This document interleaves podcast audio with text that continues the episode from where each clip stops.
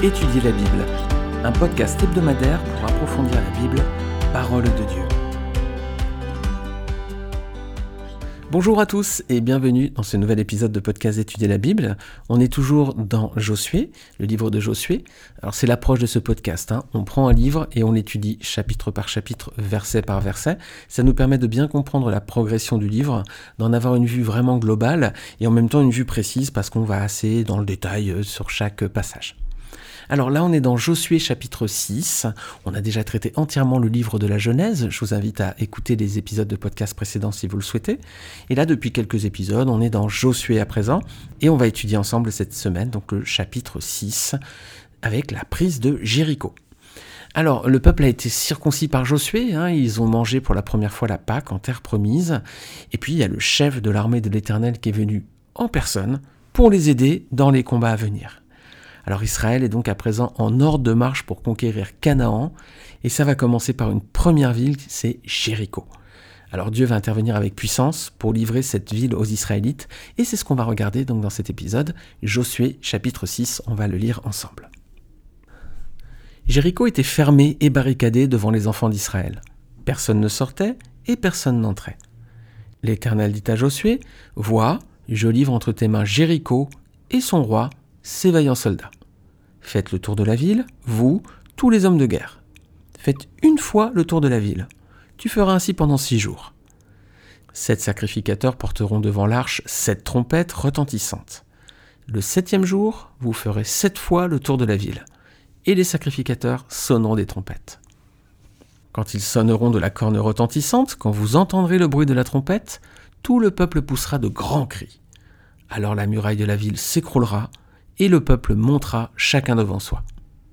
Josué, fils de Nun, appela les sacrificateurs et leur dit Portez l'arche de l'alliance, et que sept sacrificateurs portent sept trompettes retentissantes devant l'arche de l'Éternel. Et il dit au peuple Marchez, faites le tour de la ville, et que les hommes armés passent devant l'arche de l'Éternel. Lorsque Josué parlait au peuple, les sept sacrificateurs qui portaient devant l'Éternel les sept trompettes retentissantes se mirent en marche et sonnèrent des trompettes l'arche de l'alliance de l'Éternel, allait derrière eux. Les hommes armés marchaient devant les sacrificateurs qui sonnaient des trompettes, et l'arrière-garde suivait l'arche. Pendant la marche, on sonnait des trompettes. Josué avait donné cet ordre au peuple, Vous ne crierez point, vous ne ferez point entendre votre voix, et il ne sortira pas un mot de votre bouche, jusqu'au jour où vous direz, Poussez des cris. Alors vous pousserez des cris. L'arche de l'Éternel fit le tour de la ville, elle fit une fois le tour, puis on rentra dans le camp et l'on y passa la nuit. Josué se leva de bon matin et les sacrificateurs portèrent l'arche de l'Éternel.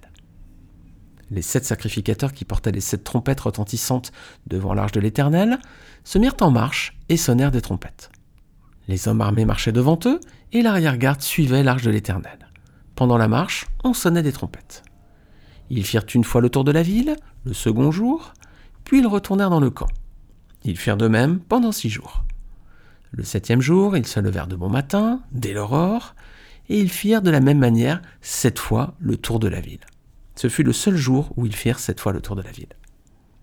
À la septième fois, comme les sacrificateurs sonnaient des trompettes, Josué dit au peuple Poussez des cris, car l'Éternel vous a livré la ville. La ville sera dévoile à l'Éternel par interdit, elle et tout ce qui s'y trouve. Mais on laissera la vie Rahab, la prostituée, et à tous ceux qui seront avec elle dans la maison, parce qu'elle a caché les messagers que nous avions envoyés. Gardez-vous seulement de ce qui sera dévoué par interdit, car si vous preniez de ce que vous aurez dévoué par interdit, vous mettriez le camp d'Israël en interdit et vous y jetteriez le trouble. Tout l'argent et tout l'or, tous les objets d'airain et de fer seront consacrés à l'Éternel et entreront dans le trésor de l'Éternel. Le peuple poussa des cris et les sacrificateurs sonnèrent des trompettes. Lorsque le peuple entendit le son de la trompette, il poussa de grands cris, et la muraille s'écroula. Le peuple monta dans la ville, chacun devant soi, ils s'emparèrent de la ville. Et ils dévouèrent par interdit au fil de l'épée tout ce qui était dans la ville, hommes et femmes, enfants et vieillards, jusqu'aux bœufs, aux brebis et aux ânes. Josué dit aux deux hommes qui avaient exploré le pays, Entrez dans la maison de la femme prostituée, et faites-en sortir cette femme et tous ceux qui lui appartiennent, comme vous le lui avez juré. Les jeunes gens, les espions, entrèrent et firent sortir Rahab, son père, sa mère, ses frères, et tous ceux qui lui appartenaient. Ils firent sortir tous les gens de sa famille et ils les déposèrent hors du camp d'Israël. Ils brûlèrent la ville et tout ce qui s'y trouvait. Seulement, ils mirent dans le trésor de la maison de l'Éternel l'argent, l'or et tous les objets d'airain et de fer. Josué laissa la vie arabe, la prostituée, à la maison de son père et à tous ceux qui lui appartenaient. Elle a habité au milieu d'Israël jusqu'à ce jour, parce qu'elle avait caché les messagers que Josué avait envoyés pour explorer Jéricho. Ce fut alors que Josué jura en disant Maudit soit devant l'Éternel l'homme qui se lèvera pour rebâtir cette ville de Jéricho. Il en jettera les fondements au prix de son premier-né, et il en posera les portes au prix de son plus jeune fils. L'Éternel fut avec Josué, dont la renommée se répandit dans tout le pays. Alors on va voir plusieurs choses dans cet épisode, les amis. Déjà, on va commencer par voir un premier point, c'est l'obéissance de Josué du peuple d'Israël. Ce qui frappe à la lecture vraiment de ce passage, c'est l'extrême obéissance de Josué et de tout le peuple aux ordres de l'Éternel. Si on regarde bien, ils appliquent méthodiquement tout ce que Dieu leur dit. Faire une fois le tour de la ville pendant six jours, puis sept fois le tour le septième jour. Les trompettes, la place de l'Arche de l'Alliance, les cris au moment indiqué, voilà, tout est scrupuleusement respecté à la lettre. L'obéissance du peuple ici est vraiment remarquable. Alors c'est d'autant plus remarquable dans ce chapitre que trop souvent Israël a été infidèle et rebelle aux ordres de son Dieu, et on va le voir très rapidement, vous allez voir, avec un premier cas de désobéissance qui va arriver dès le prochain chapitre. Alors déjà, est-ce que la ville de Jéricho était facile à prendre Non, hein elle était fortifiée, et en plus le texte nous dit qu'elle était fermée, personne n'y entrait, personne n'en sortait. Donc c'était une place forte, un verrou entre le Jourdain et le pays de Canaan. Il fallait que Israël franchisse cette étape et qui était euh, une citadelle fortifiée avec des murs qui faisaient plus de 10 mètres de haut. Hein. Est-ce qu'Israël avait lieu de douter et d'avoir peur dans ce contexte-là? Ah, humainement, il aurait pu, parce que c'était quand même une place forte. Ils avaient pas, ils avaient que des armes, les amis. Ils n'avaient pas d'outils, de béliers, de catapultes ou autre. Hein. Ils avaient juste leurs armes. Ah, c'était quand même euh, une place a priori imprenable, quoi. Mais ça, c'est humainement, parce qu'ils n'avaient pas lieu d'avoir peur. Pourquoi? Verset 2. Regardez.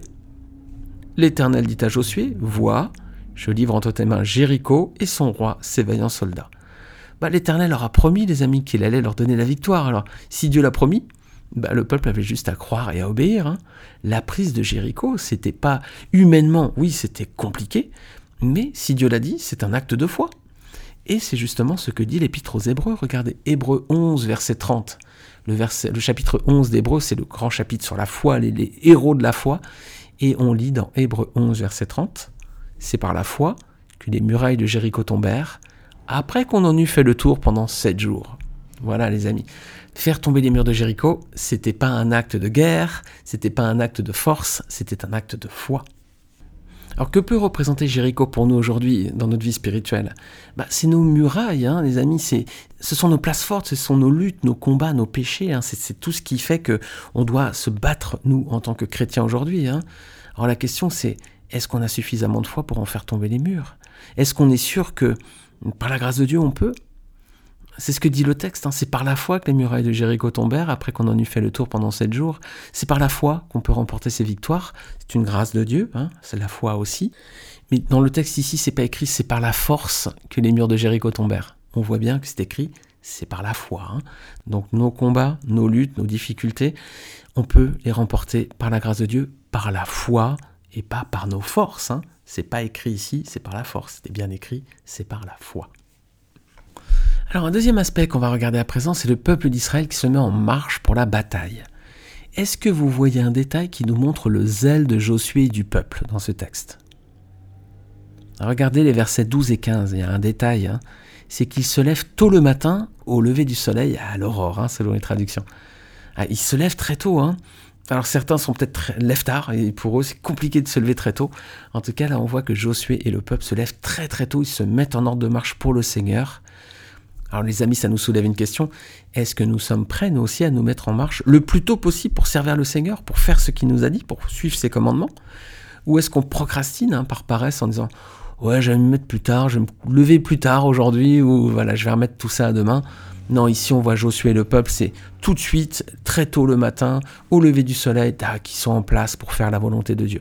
Est-ce qu'on a ce même zèle, nous aussi, de faire tout de suite ce que Dieu nous demande? Regardons un autre détail aussi dans le texte, où est placée l'arche de l'Alliance? C'est une deuxième leçon pour nous, c'est déjà de se mettre euh, tout de suite euh, en ordre de marche pour le Seigneur sans attendre. Et le deuxième aspect, regardez, c'est lié à, l'arche de l'Alliance, à son positionnement. Où est placée l'arche de l'Alliance, les amis?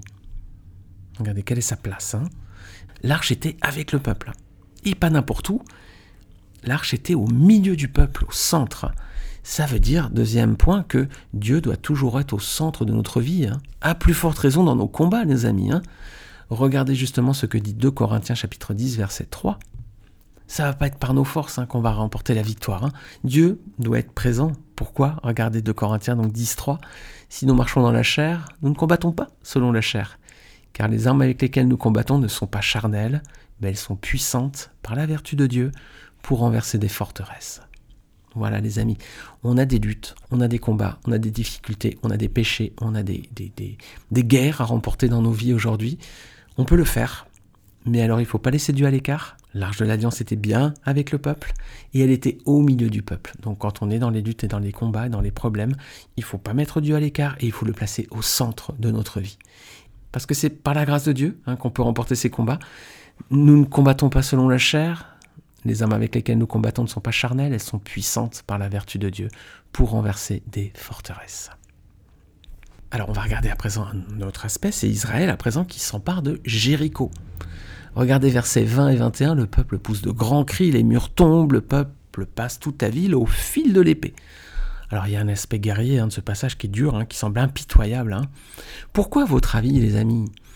Dieu est amour, non? Dieu ne prend pas plaisir à ces choses. Pourquoi ce texte est aussi dur hein? Quelle image veut nous donner le Seigneur ici?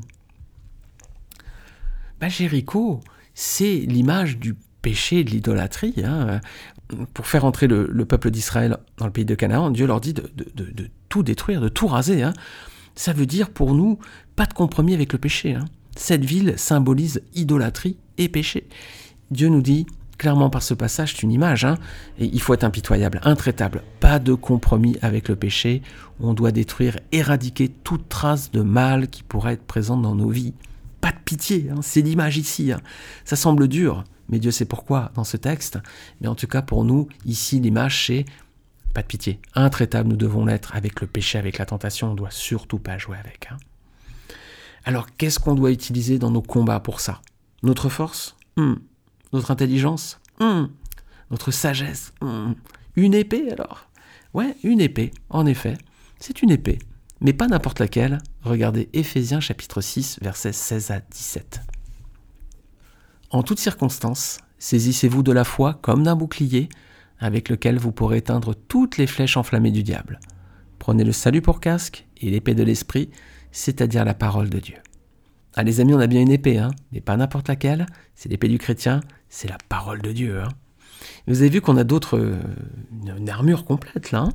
Ah oui, on va lutter contre notre péché, notre tentation, nos combats, mais c'est pas avec des armes physiques, c'est avec le bouclier de la foi, le casque du salut et l'épée de l'esprit qui est la parole de Dieu. Voilà le bel équipement du guerrier chrétien pour aller à la bataille contre ces luttes et ces combats.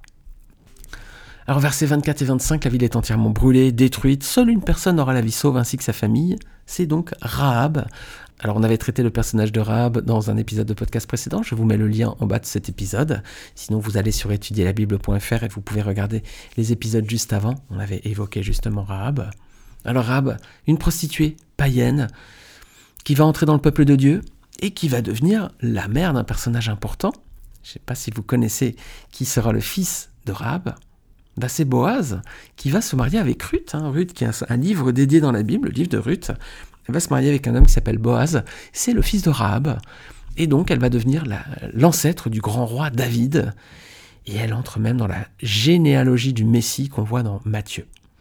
C'est merveilleux, non hein, Ce que le Seigneur a fait pour elle. Justement. Hein. Qu'est-ce qu'elle avait de plus que les autres? Bah, On a vu, hein, c'est par la foi que les murailles de Jéricho sont tombées c'est aussi par la foi que Rab a été sauvé. Regardez Hébreu 11, verset 31. On revient dans Hébreu 11 et on lit que c'est par la foi que Rab la prostituée ne périt pas avec les rebelles, parce qu'elle avait reçu les espions avec bienveillance. Voilà, c'est pas par opportunisme qu'elle a été sauvée, c'est pas par la haine de son peuple, c'est pas par la collaboration avec l'ennemi. Non, elle a été sauvée par la foi. C'est ce qui est indiqué ici. Voilà pourquoi elle est entrée dans le peuple de Dieu. Et nous aussi, si on a intégré le peuple de Dieu aujourd'hui, c'est par la foi et c'est une grâce. Voilà, c'est parce que le Seigneur Jésus-Christ est mort sur la croix pour nous, pour nos péchés, et c'est par son sang hein, que nous sommes aujourd'hui acquittés devant Dieu si on a accepté le sacrifice de Christ pour nos vies et si on en a fait le Seigneur de nos âmes et de, de tout notre être. Donc c'est par la foi aussi qu'on est sauvé, c'est une grâce de Dieu et ça passe par le sacrifice de Christ sur la croix. Alors Rahab, elle a ensuite habité au milieu du peuple de Dieu, elle a tourné le dos à son pays, à sa culture et à ses dieux pour faire partie du peuple de Dieu à présent. Comme quelqu'un d'autre dans la Bible, ça vous rappelle un autre personnage? C'est sa belle-fille Ruth qui fera la même chose, les amis. Hein et ça, c'est magnifique, les amis. Elle a fait un pas de la foi, elle a quitté tout, son ancienne vie, et maintenant en avant, quoi. Comme Ruth, elle n'est pas revenue en arrière. Et justement, Christ en parle. Regardez dans Luc chapitre 9, verset 62.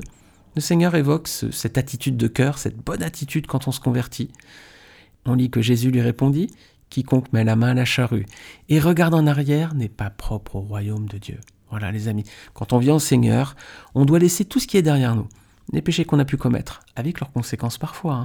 nos fardeaux, nos luttes, nos combats. Voilà, le Seigneur dit, quiconque met la main à la charrue et regarde en arrière n'est pas propre au royaume de Dieu. Et c'est l'image de la femme de Lot aussi, hein. Quand les anges ont fait sortir Lot et sa famille de, Sodome, cette femme s'est retournée et elle a été changée en statue de sel. C'était une image pour nous de dire ne regrettons pas ce qui est derrière nous. Si maintenant nous sommes avec le Seigneur, en avant et on efface tout le passé. Alors pour finir avec Rahab, la tradition, une tradition dit que Rahab a ensuite été l'épouse de Josué. Qu'est-ce que vous en pensez? Possible ou pas possible? Bah, on aurait pu dire pourquoi pas, hein, pourquoi pas, mais non, on a la certitude par la parole de Dieu Regardez Matthieu chapitre 1 verset 5, on voit qu'elle sera la femme de Salmon. Voilà, un homme qui s'appelle Salmon. Alors il y a une tradition hein, que Rahab aurait été l'épouse de Josué, mais non, c'est pas dans la Bible. Dans le Nouveau Testament, nous avons le nom de son mari. C'est vrai qu'il y avait de la polygamie en Israël, mais la polygamie c'était les hommes qui avaient plusieurs femmes, mais une femme ne pouvait pas avoir plusieurs hommes. Donc, euh, on ne peut pas penser qu'elle avait été à la fois la femme de Salmon et à la fois la femme de Josué. Donc, non, elle n'est pas la femme de Josué. Littéralement, la parole de Dieu nous l'explique.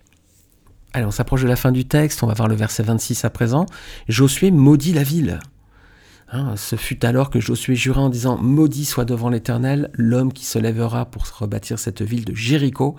Il en jettera les fondements au prix de son premier-né, et il en posera les portes au prix de son plus jeune fils. Alors c'est effectivement, ça va s'accomplir, c'est une prophétie, hein. elle va s'accomplir au temps du roi Akab. On voit ce passage dans 1 roi chapitre 16 verset 34. De son temps, Yael de Bethel bâtit Jéricho. Il en jeta les fondements au prix d'Abiram, son premier-né, et il en posa les portes au prix de Ségub, son plus jeune fils, selon la parole que l'Éternel avait dite par Josué, fils de Nun. Voilà. Voilà, cette parole s'est accomplie, c'était plus qu'une malédiction, c'était euh, clairement une prophétie. Alors voilà, verset 27, le peuple est victorieux à présent, Jéricho est vaincu, rasé, brûlé. Quelle est la conséquence de cette première victoire prodigieuse? Verset 27. On a quelque chose de très fort ici, c'est que l'Éternel donc fut avec Josué, et l'on parla de Josué dans tout le pays. Voilà, tous les peuples alentours avaient peur hein, d'Israël pour tout ce que Dieu avait fait pour eux depuis la sortie d'Égypte. Et là, là, ils ont, on entend parler de Josué dans tout le pays. Alors c'est la, la terreur, on imagine. Hein. Et l'Éternel donc fut avec Josué. Est-ce que vous voyez un autre personnage qu'on a déjà étudié dans la Genèse, dont il est indiqué que Dieu était avec lui? C'est Joseph, hein, Joseph, Genèse 39, verset 2, on lit que l'Éternel fut avec lui et la prospérité l'accompagna. Alors c'est pas le seul personnage de la Bible, il est aussi écrit que Dieu était avec Jésus. Acte 10, verset 38. Vous savez comment Dieu a oint du Saint-Esprit et de force Jésus de Nazareth, qui allait de lieu en lieu, faisant du bien et guérissant tous ceux qui étaient sous l'empire du diable. Car Dieu était avec lui. Voilà, Dieu était avec Joseph, Dieu était avec Josué, et Dieu était avec Jésus. Vous avez vu, les prénoms, c'est assez similaire. Mais bien plus, il y a quand même une différence entre les trois personnes, c'est que Dieu n'était pas seulement avec Christ, il était aussi en Christ. Regardez 2 Corinthiens chapitre 5 verset 19. Car Dieu était en Christ, réconciliant le monde avec lui-même, en imputant point aux hommes leurs offenses, et il a mis en nous la parole de la réconciliation. Jésus est le seul personnage de la Bible dont il est écrit que Dieu était en lui. Et oui, Dieu a rempli son Fils de toute sa plénitude, C'est dans un but, c'est de réconcilier les hommes avec lui à travers la croix. C'est toute la différence entre Joseph, Josué et Jésus. Dieu était avec eux, mais il était aussi en Christ. Et regardez ce verset pour finir. Colossiens chapitre 1er, verset 17 à 20. Ça parle de Christ et le texte nous dit qu'il est avant toute chose. Et toute chose subsiste en lui. Il est la tête du corps de l'Église. Il est le commencement, le premier-né d'entre les morts, afin d'être en tout le premier. Car Dieu a voulu faire habiter toute plénitude en lui. Il a voulu par lui tout réconcilier avec lui-même, tant ce qui est sur la terre que ce qui est dans les cieux, en faisant la paix par lui, par le sang de la croix. Voilà les amis, aujourd'hui la porte du ciel est ouverte pour tous les hommes, pour vous comme pour moi, c'est grâce au sacrifice de Jésus. Et cette porte aujourd'hui, elle est ouverte pour les descendants de Josué, pour les juifs, pour les Européens, pour les habitants du continent américain, les asiatiques, continent africain, etc. Et même pour les habitants actuels de Jéricho. Il y a encore des gens qui vivent à Jéricho aujourd'hui et on va les voir dans le prochain podcast. Voilà les amis, Dieu nous aime, Dieu vous aime, et il veut que nous fassions tous la paix avec lui, et ça passe par la croix du Seigneur. Voilà. Amen les amis, Amen. Alors la semaine prochaine on se retrouvera, on parlera un peu plus de Jéricho. Je vous souhaite une très bonne semaine, que le Seigneur vous bénisse. Si vous aimez ce podcast et que vous l'écoutez sur Apple Podcast, vous savez que vous pouvez laisser une note et un commentaire. Je vous remercie pour les commentaires réguliers, les notes aussi, ça me fait toujours très très plaisir. Et puis vous savez que vous pouvez aussi le partager autour de vous, auprès de vos frères et sœurs, mais aussi peut-être votre entourage, votre famille qui est encore réticent à, s'approcher de la parole de Dieu, peut-être que ce podcast peut être pour eux une façon d'avoir une, une approche un peu différente, et un peu pédagogique peut-être, rassurante, explicative, je l'espère en tout cas, pour qu'ils puissent bien comprendre le texte et surtout qu'ils viennent ensuite à la croix au Seigneur. Bonne semaine, que le Seigneur vous bénisse. À très bientôt.